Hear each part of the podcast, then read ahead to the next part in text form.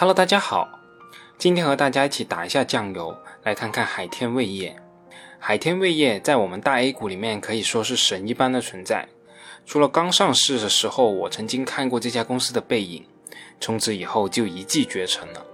按照2014年上市的发行价格五十一点二五元一股计算的话，当时的市值是三百八十三点八六亿元。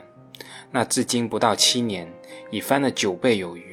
而其实海天味业的业绩增长速度肯定是赶不上股价的飙升的。二零一四年至二零一九年间，海天的营收从九十八点一七亿元到了一百九十七点九七亿元，仅仅增长了一倍左右；净利润从二十点九亿元到了现在的五十三点五六亿元，增长了一点五倍。特别是今年以来，三月十九号到四月七号的十二个交易日中，海天味业的市值暴增千亿元。我们不禁提出这样一个问题：这家公司真的值那么多钱吗？海天味业到底贵不贵呢？我们先来看看最基本的，我们来比较一下这几家大 A 酱油股的业绩情况。目前我们大 A 股主要打酱油的企业大致包括海天味业、佳佳食品、中聚高新和千和味业。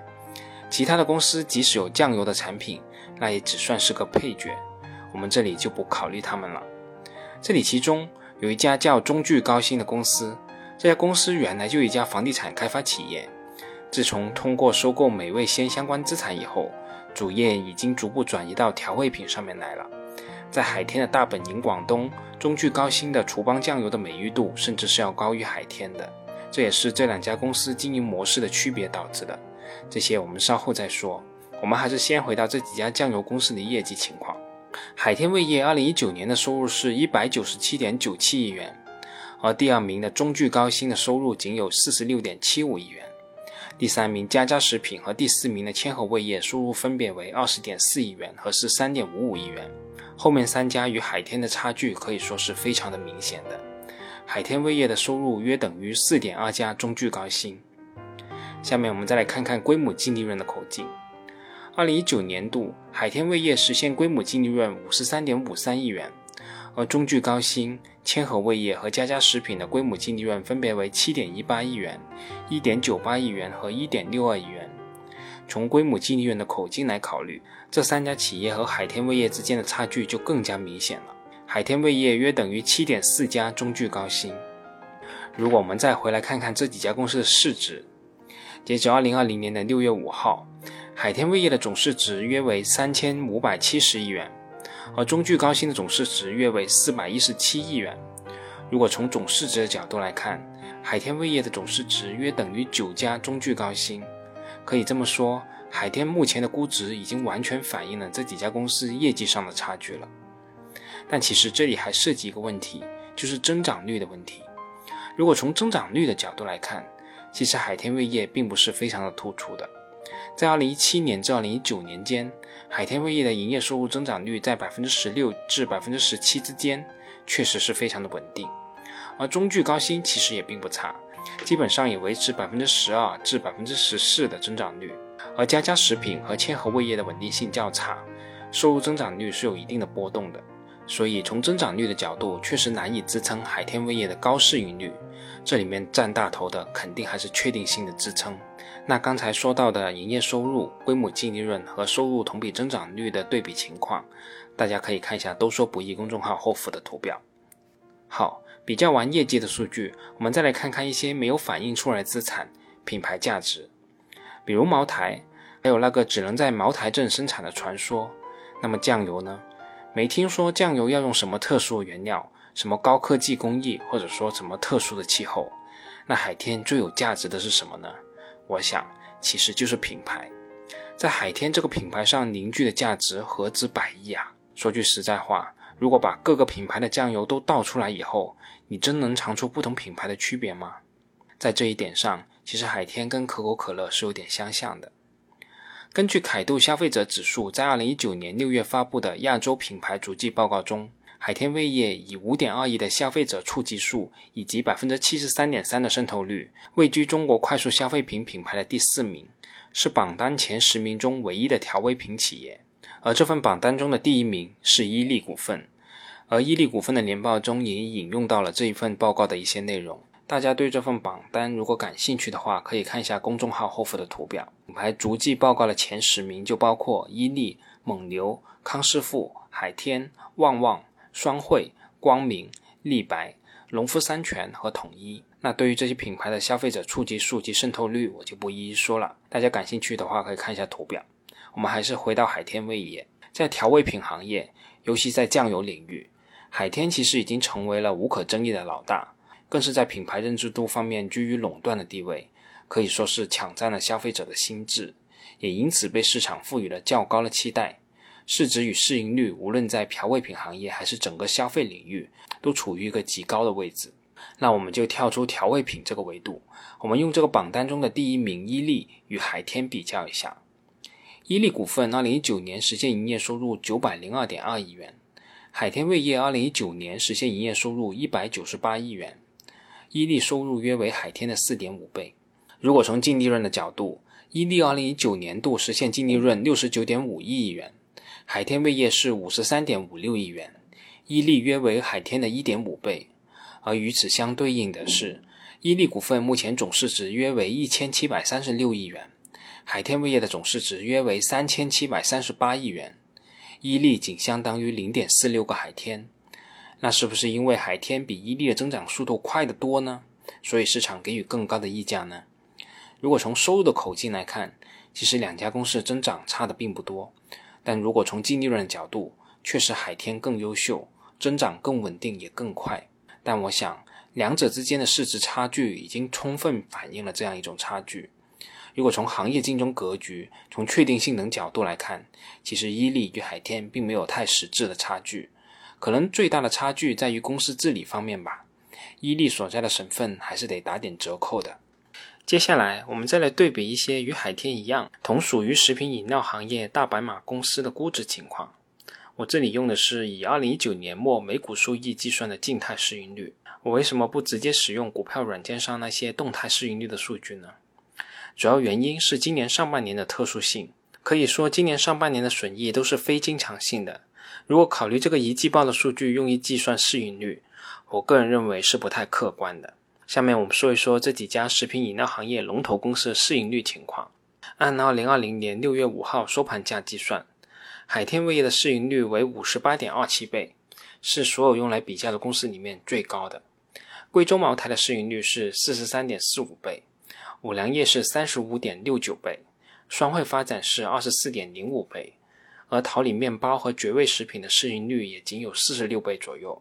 但是要注意的是，这两家公司的总市值仅仅是三百亿的量级，海天和他们并不是完全可比的。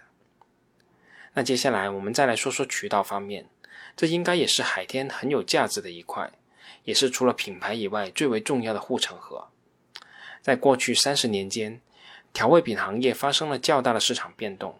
今天，在中国的每一个地级市里，都已经有海天的身影，在酱油的行业中，曾经的龙头家家酱油日渐败落，而新的老大海天则独领风骚。海天的市场份额从2015年的百分之十三点六上升到2018年的百分之十八点四，提升了近五个百分点。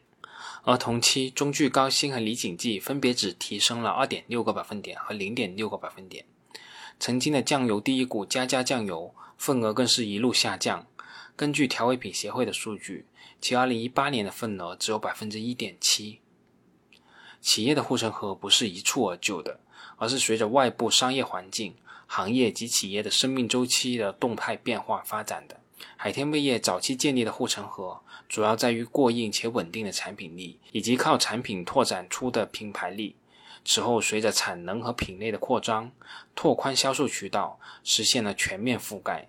逐渐形成了规模效应，由此打造出领先同业的成本优势，成本优势又有利于加强产品品质，由此形成了正向循环，不断强化品牌力和渠道的双护城河。海天多年来形成的品牌力，离不开在渠道方面的布局。目前，海天的经销商网络已经百分之一百覆盖了全国地级以上的城市和全国百分之七十的县级市，渠道下沉成效显著。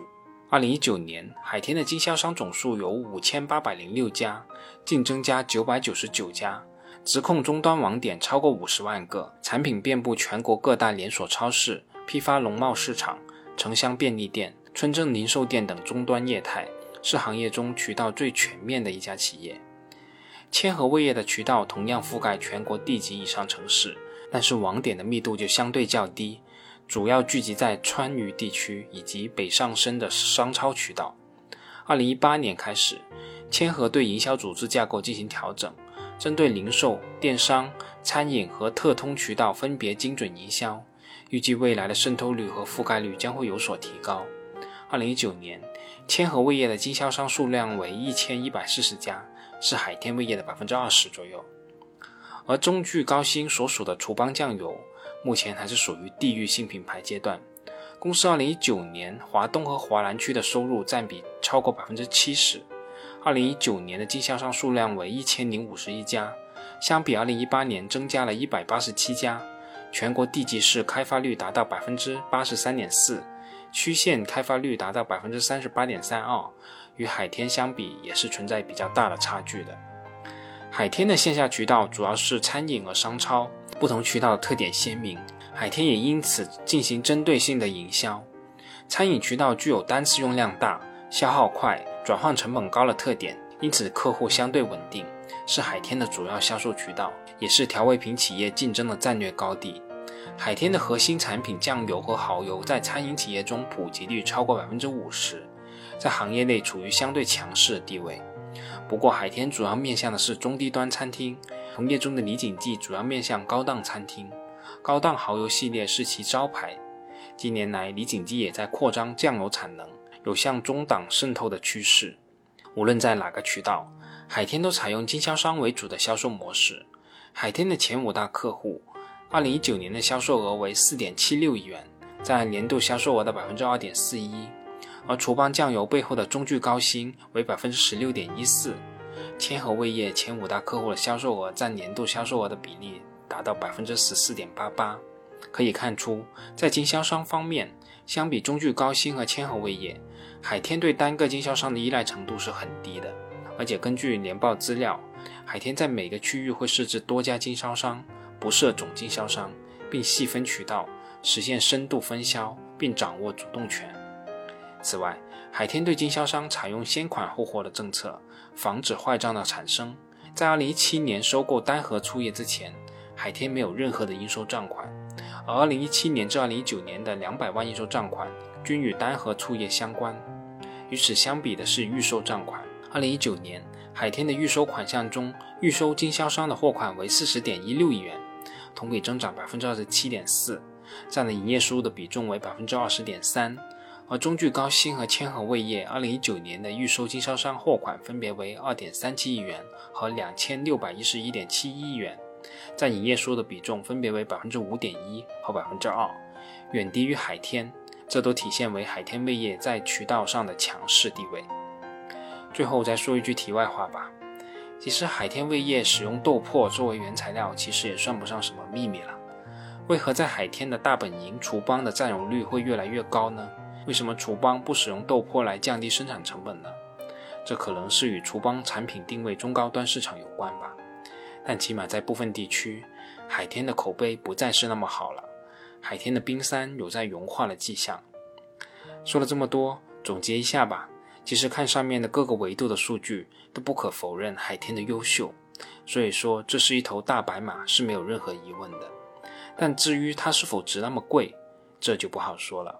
起码我个人认为，海天现在的估值已经在一定程度上透支了海天未来的增长潜力了。我想，我们应该做的是以合理的价格买入优秀的企业，而不是无脑买入优秀的企业。好，今天就这么多，我们下次再见吧。